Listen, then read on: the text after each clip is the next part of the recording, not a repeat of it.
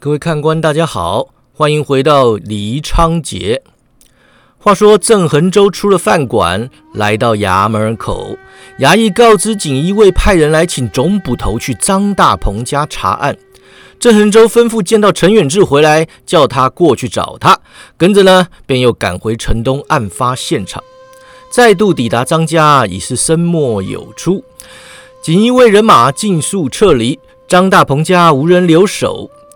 郑恒洲推门而入，随即愣在门口。只见屋内整整齐齐，除了一张小桌断成两截躺在地上外，桌旁四张木椅全都好端端地立在原地。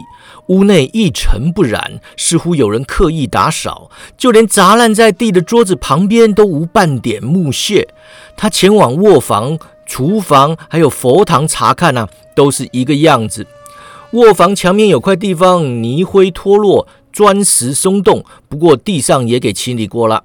他走回外厅，无意间抬头，看见头顶上有根梁柱微微上凸啊，似乎有断裂痕迹。他摇了摇头，拉把椅子坐下，静静思索案发当时的情况。片刻过后，陈远志赶到，进门之后也是一愣，随即说道：“打扫的这么干净。”锦衣卫到底是来查案的，还是来扫地的呀？郑恒州道：“这是在告诉咱们，锦衣卫查过的现场，地方衙门不必再查了。”他伸手一指啊，让陈远志也拉张椅子坐下，又或许跟他们上面交代，表示这里已经清理完毕，不用担心地方衙门来查了。陈远志坐下后道：“总之他们是来处理善后的。”郑恒洲点头啊，然而做的并不彻底，不知是否有意。市井小民深夜于家中遭人殴打致死，一般若非夹院报复，便是觊觎钱财，总归是寻常案件。他比向卧房墙面，那面砖墙让人给撞塌了一块，多半有撞脱几块砖，事后再由卧房推回原位。这一撞的力道可不小啊！他跟着又向上指着梁柱，然而真正露馅儿的地方是这根梁柱，常人打架可不会把房梁都给打断呢。昨晚在这打斗之人都是练家子，而且武功不弱。他望向陈远志道：“张大鹏的出身有着落了吗？”陈远志点头：“他是少林弟子，师承达摩堂首座妙心大师，据说善使般若掌，掌力浑厚。”郑恒洲皱眉啊：“少林寺达摩堂首座怎么会收俗家弟子？”陈远志摇头：“他不是俗家弟子。张大鹏自小出家，法号本德。”据说，是少林寺本自被武真州出类拔萃的人物。然而，他从未涉足江湖，究竟武功如何，丐帮的人也说不准。他于三年前还俗之后，定居保定，靠卖包子为生。附近的邻居都说他为人随和，从不与人争执。依我看，寻常市井小民绝非少林武僧的对手。若说江湖仇家寻仇，偏偏他又不曾行走江湖。郑恒洲沉吟道。会不会他当年还俗来此，便是有所企图？他抬头望向陈远志，又问啊：“那百草枝又是什么来头啊？”陈远志震慑道：“此人入锦衣卫前大有来头，乃是武当派前任掌门云虚道人的关门弟子，宣称下山之后立刻入了锦衣卫。当年熊廷弼大人镇守山海关时，他隶属辽海卫，专师收集军情，立下不少汗马功劳。”熊大人被捕下狱，他也随行返朝。其后官运亨通，扶摇直上。有人谣传熊大人就是让他给卖了的，不过此等谣言啊，未必可信。郑恒洲就问说：“他如今在锦衣卫中掌管何事？与东厂有何瓜葛？”陈远志缓缓摇头：“这就是奇怪之处了。王走奇说，白千户不受南北政府师号令，直接向上面回报。”至于上面究竟是洪都指挥使、提督东厂，还是另有其人呢？除了白千户及其亲信外，无人知晓。白千户手下不掌寻常官兵，也就只有一批亲信跟着他办事。不过这批亲信都是武林大派门下弟子，个个身怀绝艺。王守奇说不出个道理啊，只叫我们最好不要招惹此人。郑恒州道。他在关外掌管军情，必定常与黑龙门交手，手下自当有批武林高手效力。只不知这批人在直隶管什么事？陈远之压低声音啊：“周捕头，前些日子朝中盛传提督东厂组织精兵，打算对付武林中人，莫非就是白千户这些人？郑恒洲皱眉沉思片刻，说道：“魏忠贤对付武林人士，早已不是一天两天的事情了。然而他猜忌外人，东厂精兵皆由太监统领，掌刑千户，理刑百户，虽有锦衣卫长官出任，实则只是挂名罢了。东厂要对付武林人士，不会用白千户这种外人。况且白千户是来收拾残局的，问题是收拾谁留下的残局？”两人相对默然呐，各自思索案情。日头西落，天色昏暗，门口的阴影越拖越长。郑恒洲站起身来，走到门边，望下天际夕阳，问道：“张大鹏的尸体可是运往顺天府？”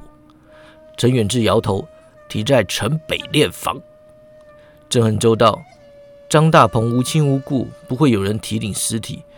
锦衣卫既然是来收拾残局的。”只怕验完尸，立刻就要毁尸灭迹。陈远志点头。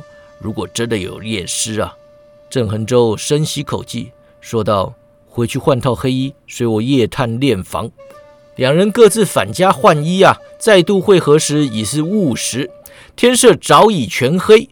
两人趁着夜色避开大道，专挑小巷。不一会儿功夫，来到城北殓房，两人伏在墙外观看啊。只见门旁小屋点有灯火，不过殓房之内一片漆黑。两人翻身下墙，掩到小屋窗下，就着窗缝偷看。屋里坐有一人呐，品茶读书，好不惬意。正是今日于张大鹏家门口见过的一名锦衣卫官差。郑恒洲打个手势，两人悄悄来到殓房门口。郑恒洲轻声道。我进去，你把风。他比向侧墙旁的一棵老树，有什么动静，丢石示警，然后尽速离开。锦衣卫的人武功不弱，千万不可掉以轻心。陈远志紧张啊，周捕头，万一找个行迹败露了。郑恒洲轻拍其肩：“你走你的，有事交给我来应付。”陈远志上树把风，郑恒洲推开房门，掩身而入。练房中没有灯火，只能就着窗口月光隐约看出一些轮廓。一股浓厚的药味扑鼻而来，隐隐夹杂着些微尸臭。房内几张木桌排开，此刻仅停一具尸体。郑恒洲迎了上去，揭开白布，旗下人国字脸、除眉毛，尽管面无血色，死气沉沉，依然一眼便能认出是卖包子的张大鹏。仵作剃了他的头发，露出六枚戒疤，看来果然是少林僧啊！死者喉咙中央开了条缝，黑漆漆的，看不真切。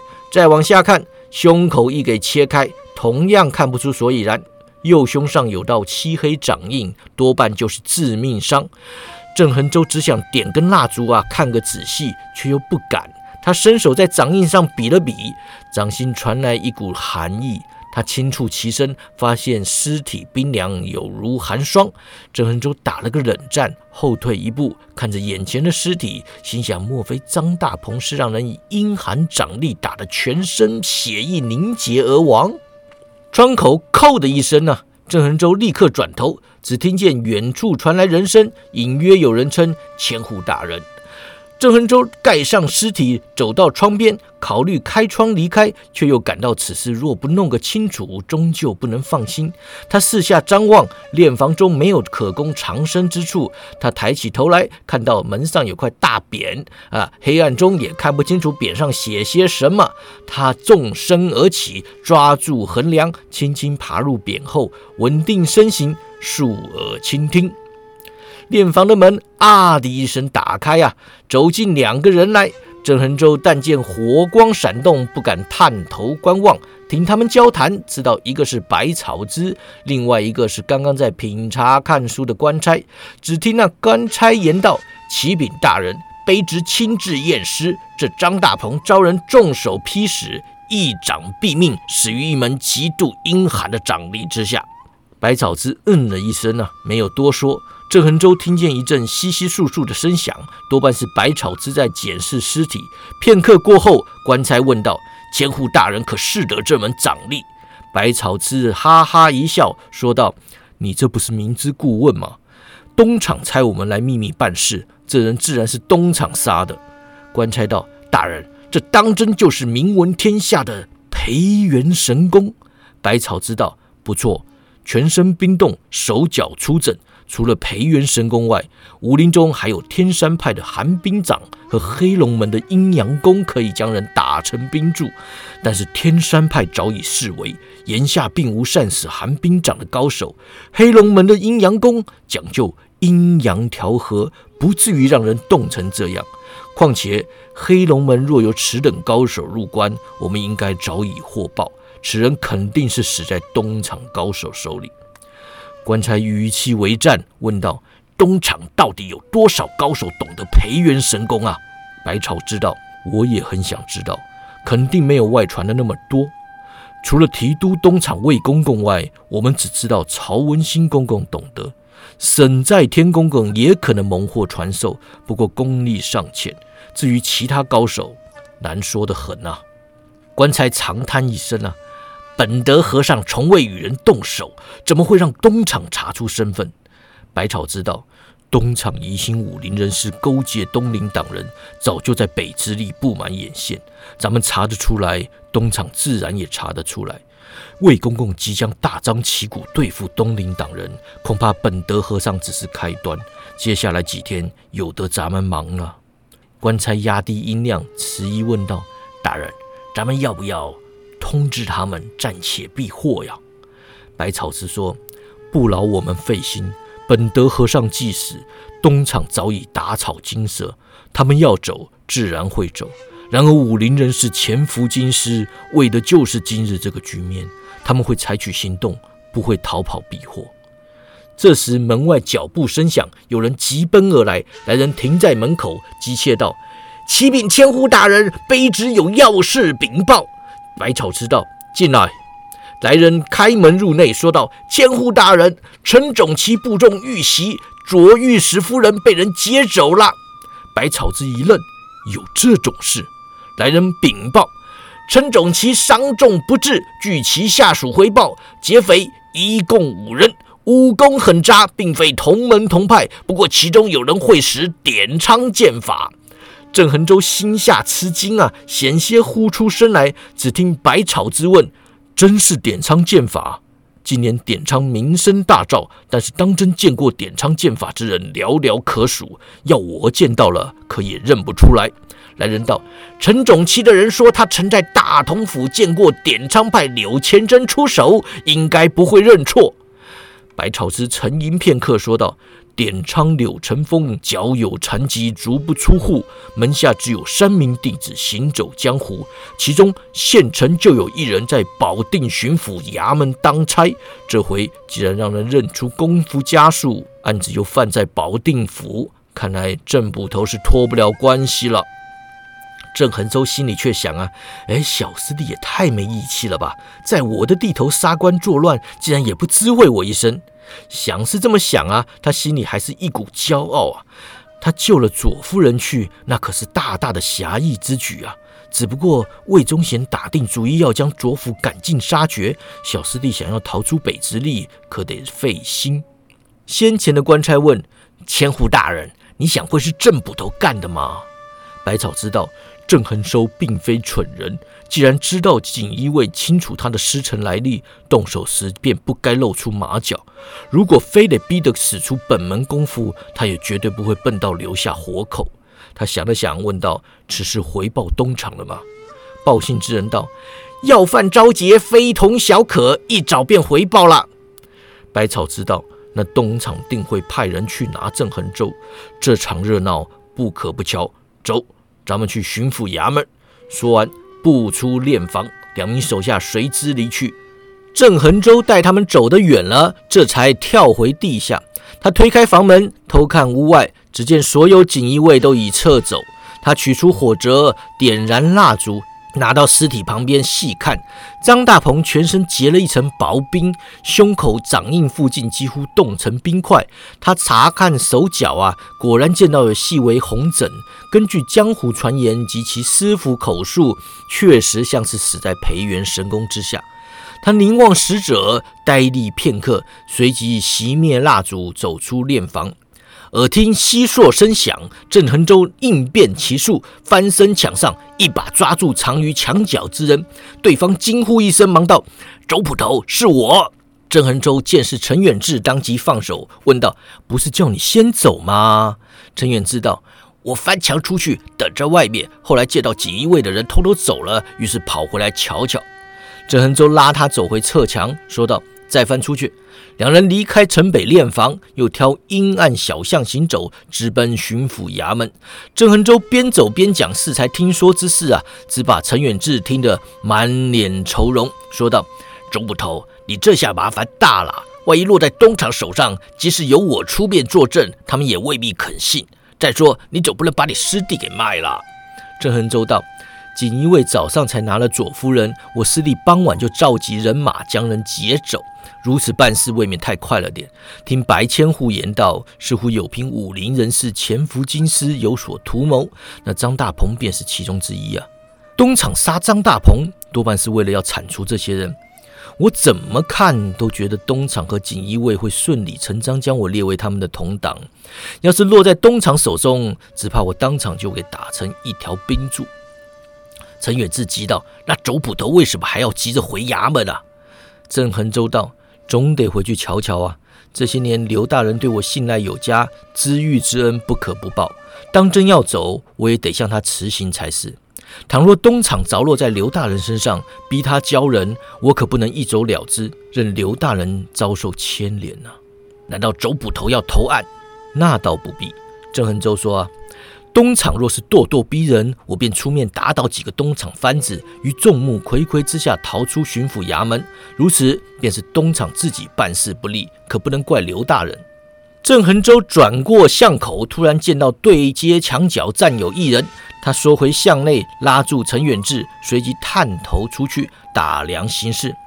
东厂番子，郑恒洲轻声道：“距离衙门尚有两条街远。”他们放哨到这里来，那是打定主意要拿我归案了。他回头望向下属，远志，这浑水你淌不得，我看你先回家去吧。陈远志摇头啊，东厂骑到咱们衙门头上，那也不是总捕头一个人的事。这事要是没办好，难保刘大人都会遭殃。不管出不出得上力，我也得要跟去瞧瞧。郑恒洲知他对己忠心啊，于是不再多劝。他就着巷口阴影打量对街番子，趁其转头望向街尾之时，急奔而上。那番子踢得声响，连忙回头，郑恒洲已经一掌贴上他的胸口。番子命悬人手，不敢叫唤。郑恒洲将他推入巷中，低声问道：“你们此行由谁带队？一共来了多少人？”凡子向他怒目而视，不肯回答。郑恒洲不愿拖延，点了他的穴道，轻轻放倒，随即挥手招呼郑远志过街。两人悄悄掩至近处，于巷中墙壁左点右踏，翻上宝来楼屋顶，趴在瓦上观察形势。他俩熟知衙门附近的地势，转眼便已看出何处有东厂放哨。两人翻回地上，避开东厂眼线，不多时来到衙门外墙，翻墙入内。眼下情况不明，他俩也不敢与其他衙役招呼，径自找扇没关的窗户窜入屋内。大堂之中没人，不过他们隐约听见人声，循声而去，发现刘大人书房外站了两名锦衣卫的人。郑恒洲与陈远志绕回屋外，掩至书房窗台下偷看。只见书桌后面坐着一名身穿太监服饰之人，瞧模样约莫四十来岁年纪。不过太监没有胡子，瞧不真切。太监身旁站着两个带刀官差，都是东厂番子。刘大人与宋师爷站在书桌之前，神色恭敬，战战兢兢。书房门口另外站了三人，分别是白草之以及两名见过的锦衣卫。只见那名太监神态自若，拿起刘大人的茶碗，品尝一口上好香片，放下茶碗，拿着碗盖沿着碗缘画圈。片刻过后，他展颜微笑说道：“刘大人，咱们等了半天，郑捕头还不回来，你瞧他会回来吗？”刘敬先垂手道：“王公公。”今日郑捕头没有当差，你要找他，该上他家里去找。嗯，太监盖上茶碗，正是刘敬先。刘大人这么说就不对啦。郑捕头若没当差，今日却上王大鹏家里查什么案呢？白千户，今日你遇上的便是那郑恒州郑捕头，没认错人吧？百草之拱手道：“启禀公公，确是郑恒州。”太监眼中金光一闪，瞪向刘敬先，言道：“刘大人包庇人犯，所谓何来呀？莫非劫走左夫人一事是你指使的？”刘敬先摇头：“劫持侵犯非同小可呀，王公公不可妄加定论。呃，郑捕头忧心百姓，忠于朝廷，绝对不会做出这种事情，还请王公公明察呀。”王公公道。锦衣卫亲眼见到侵犯中有人会使点昌剑法，郑恒州是点昌弟子，人又在保定府，就算此案不是他亲自动手，也肯定脱不了干系。我带他回去问话，又不是非要定他的罪，只是要他交出个人来。如此做法合情合理。刘大人要我明察，我这不就是明察来着吗？还请刘大人不要为难，快把郑捕头交出来吧！刘敬先昂首而立，正气凛然。王公公，咱们有话直说啊！我就是信不过你会秉公办理呀。郑捕头若是落在东厂手里，只怕天还没亮就给你们害死了。刘大人哪里的话呀？王公公笑道。咱们东厂是讲证据的，你看卓大人都拿了好几天了，咱们也还没把他给害死呀。这种事情啊，总要等我们把证据做足了再好动手嘛。刘敬先听他讲的这么明白啊，心下暗暗吃惊，说道：“莫非魏公公派你来与我为难？”王公公又喝口茶，缓缓说道。所谓识时务者为俊杰，魏公公几次派人送礼，刘大人都不肯收，你这不是不给我们魏公公面子吗？刘敬先摇头道：“杨大人的礼我也没收啊，你们要结党议政，我也没挨着你们，何以非要拖我下水啊？”王公公笑道。朝廷是个大染缸啊，刘大人，你是自己跳进来的，别怪别人拖你下水。刘敬先眉头紧蹙啊，你究竟想怎么样啊？我只想你叫出郑恒州嘛，不然呢？王公公轻轻一笑，露出一副口蜜腹剑的模样。不然就说保定巡抚包庇侵犯，一并拿下了再说。他左手一伸呐，旁边的幡子取出一封公文。王公公将公文抛在书桌上，说道：“我有东厂架帖在此，要拿郑恒州，还是要拿刘敬先，就看刘大人你一句话了。”刘敬先长叹一声：“你们东厂这么办事，眼中还有王法吗？”王公公道：“刘大人心中不耻宦官，同情东林党人，这些我能理解。我只问你一句啊：那杨连身为督察院左副都指挥使，如此送礼纳贿，又算什么呀？”宋思也忍不住道。哎，那还不是因为阉党逼的？王公公冷笑：“东林党这么干就是形势所逼，我们这么干就是卑鄙无耻。”他抚掌大笑：“巡抚衙门处事公正，真是佩服佩服啊！”宋师爷还待再说啊，刘敬先使个眼色，拉了拉他，朝王公公道：“公公。”大家同朝为臣，士卒奉君，结党营私，实为不该啊！还请王公公回复厂公，敬先只盼明哲保身，两不相帮。行，我拿了你，你自己去跟厂公说。王公公说的起身，招呼左右：保定巡抚刘敬先勾结外贼，掳劫侵犯，拿下啦！住手！目的窗扉破碎，木屑飞溅，众人只见两眼一花，屋内已经多了两名黑衣人。郑恒洲在此，不可为难刘大人。王公公身后两名东厂护卫立即扑上，郑恒洲不闪不避，朝向两人各出一掌。左手那人一见掌势凌厉，不敢硬接，翻身避过；右手那人自是内功深厚，出掌直击，一掌对过。护卫口喷鲜血，穿窗而出，远远落在数丈外的假山旁。左手护卫拔出绣春刀，双手分持，一把高，一把低，化作两道刀光，急急砍落。郑恒洲右脚踢出，阻挡下方刀势，跟着左掌翻转，扣住对方右手手腕。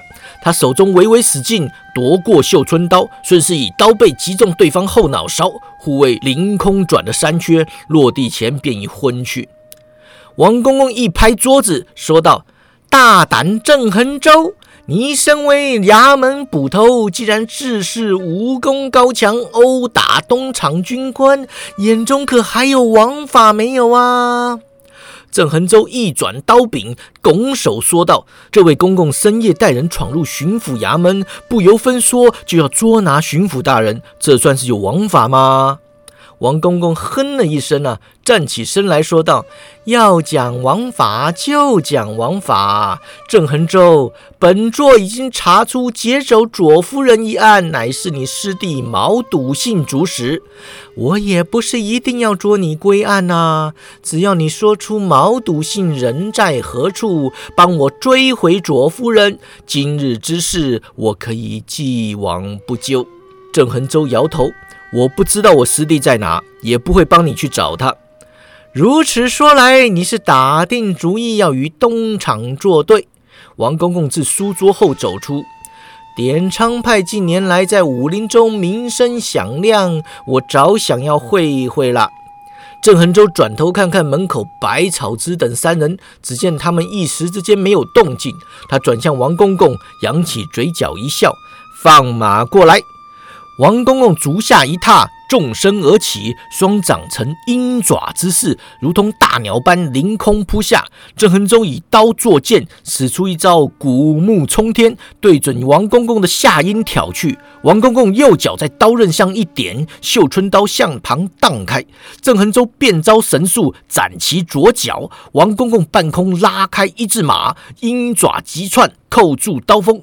郑恒洲内劲一吐，扭转刀身，逼开王公公，随即施展苍松剑法，招式凌厉，剑气纵横，转眼间连出一十三剑。王公公身手了得，运起一双肉掌，将郑恒洲的剑招一一化解。这几下攻的迅捷，守的漂亮，在场习武之人尽皆暗自喝彩啊！郑恒洲许久不曾与高手过招，几下攻守过后，知道对方厉害，当即抖擞精神，举刀在上。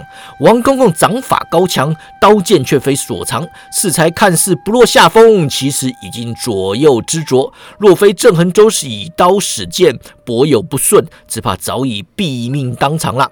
这时一看郑恒洲刀势如狂风暴雨而来，他心下一怯，不敢应接，当即展开轻功，以灵动步伐与其游斗。郑恒洲初时动作自爱，斗了数十招后，绣春刀逐渐耍开，行招越见顺手。若非顾虑身后百草之伺机而动，早已砍伤对手了。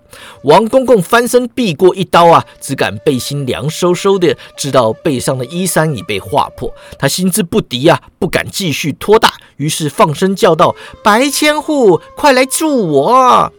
百草之唰的一声拔出宝刀，一时间却不动手。